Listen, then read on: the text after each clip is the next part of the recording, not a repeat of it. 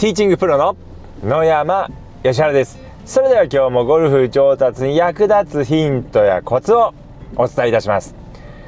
えー、今日のテーマなんですけれども今日はバックスイングで、えー、肩が回らなくなってしまう3つの動きということでお話します。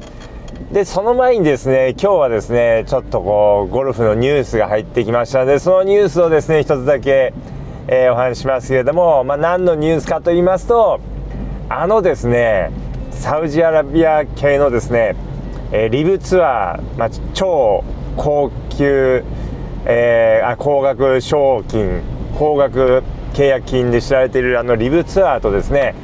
PGA ツアーがですね和解したということですね。まあこれすごいニュースですね。まあちょっと前までですねかなりこう対立していてまあ、PGA ツアーからですね、えー、結構選手をですね、まあ、引き抜くのにもうあのかなりの高額、まあ、フィルム・キルソン選手ですと、まあ、100億とか200億とか、まあ、ジャジスティン・ジョンソン選手もそのぐらいの、えー、フォアが、えー、あったりとか、まあ、松山選手にも400億円の、えー、契約金のオファーが来たりとか、まあ、タイガー・ウッズですと、まあ、1000億円超えの、えー、契約金の話が来たとかっていう話があってですねもう1000億円とかどんなお金なのかちょっともう想像もつかないぐらいですけども、まあ、で結局あの松山選手とか、えー、タイガー・ウッズとかは、えー、まあ、移籍しなかったんですけどもでまあそのツアーですね。でリブツアーに参加したらもう PGA ツアーにはもう出れませんっていうことだったんですけども、まあ、ですので選手もですね、えー、まあ高額なお金を取るのかまあ、PGA ツアーを取るのか、まあ、結構こう迷って、いる選手も結構いたのではないのかなと思うんですけども。でそのですね敵対していたツアーが和解したということですね。で和解したことによってですね今後どうなるかが非常にこう楽しみです。でまあ間違いなく言えるのはですね PGA ツアーの賞金額がまあ上がるっていうのはですねまあ間違いないのかなと思います。で、まあ、やっぱりこうリブツアーですね賞金もですね相当高かったですので、まあえー、和解したということで PGA ツアーはかなり賞金が上がることが期待されております。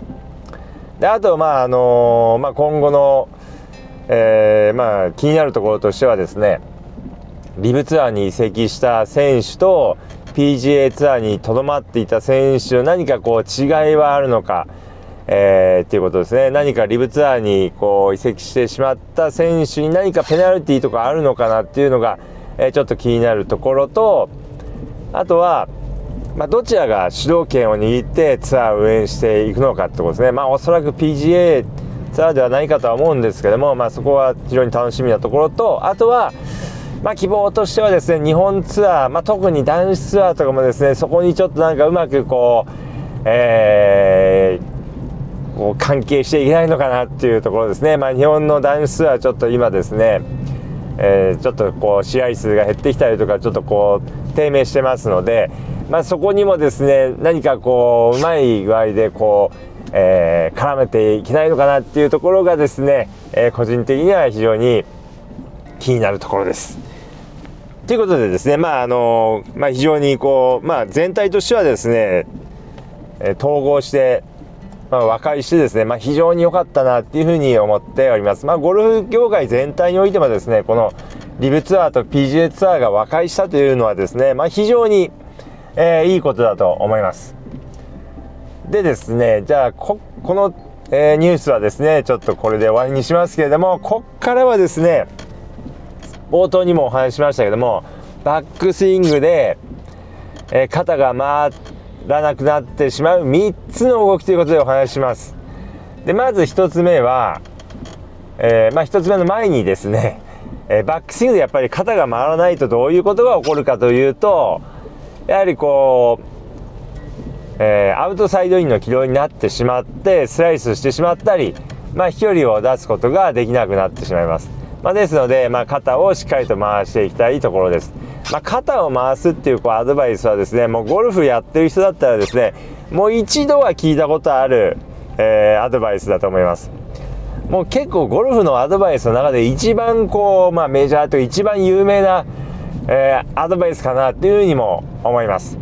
やはりどうしてもですね肩が回らずに手打ちになってしまうケースというのがこう結構あります、まあ、でそのじゃあまあでメジャーですしとても大事なですね肩を回すっていう動きなんですけどもじゃあなぜ、えー、回らなくなってしまうのか、まあ、その3つの動きですね。でまず1つ目は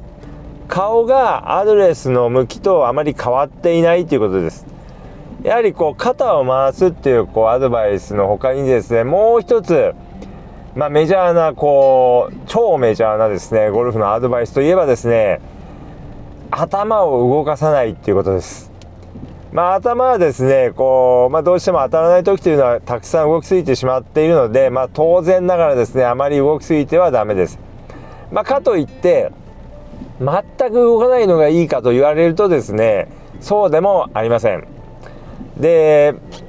まあ全く動かさないようにですね打つとですねどうしてもこう肩が回りません。でスイングは体の後ろ側に、まあ、後頭部の方にですね軸がありますので、まあ、そこを軸に回転すると頭は少しその軸を中心に回る、まあ、で顔はですね少し右を向くのが正しい動きです、まあ、ですけれども頭を全く動かさずに顔が正面、まあ、アドレスと同じ方向を向いたままですとよっぽどですね体の柔らかい人じゃないと肩が回りません、まあ、ですのでバックスイングでは少しですね顔を右に向けるように、えー、していただいた方がいいです。で肩が回らなくなってしまう3つの動きですけども次2つ目です、まあ、それは、えー、バックスイングで頭が左に動いてしまうということです。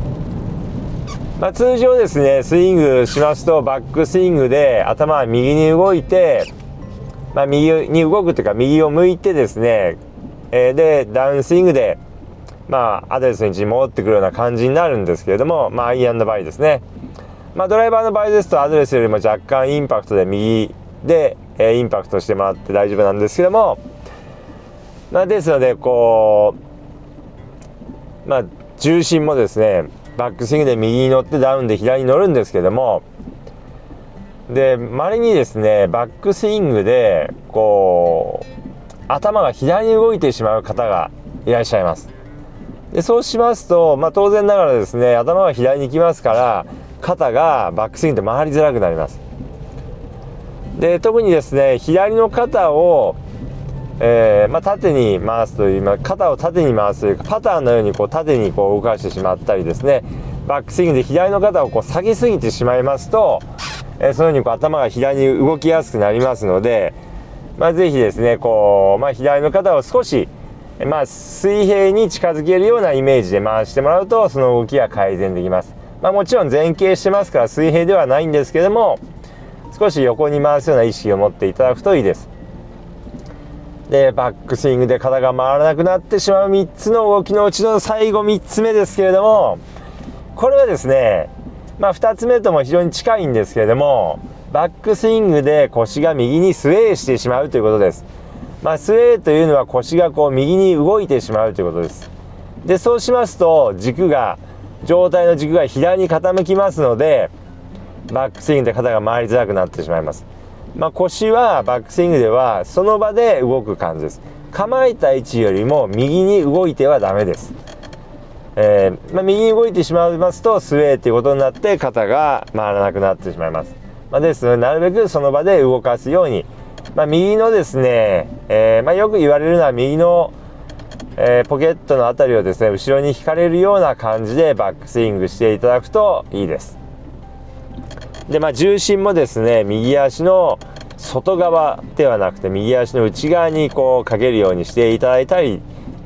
えー、するとですねバックスイングでスウェーしなくなりますということでですね、まあ、今日はバックスイングで肩が回らなくなってしまう3つの動きということと、まあ、リブツアー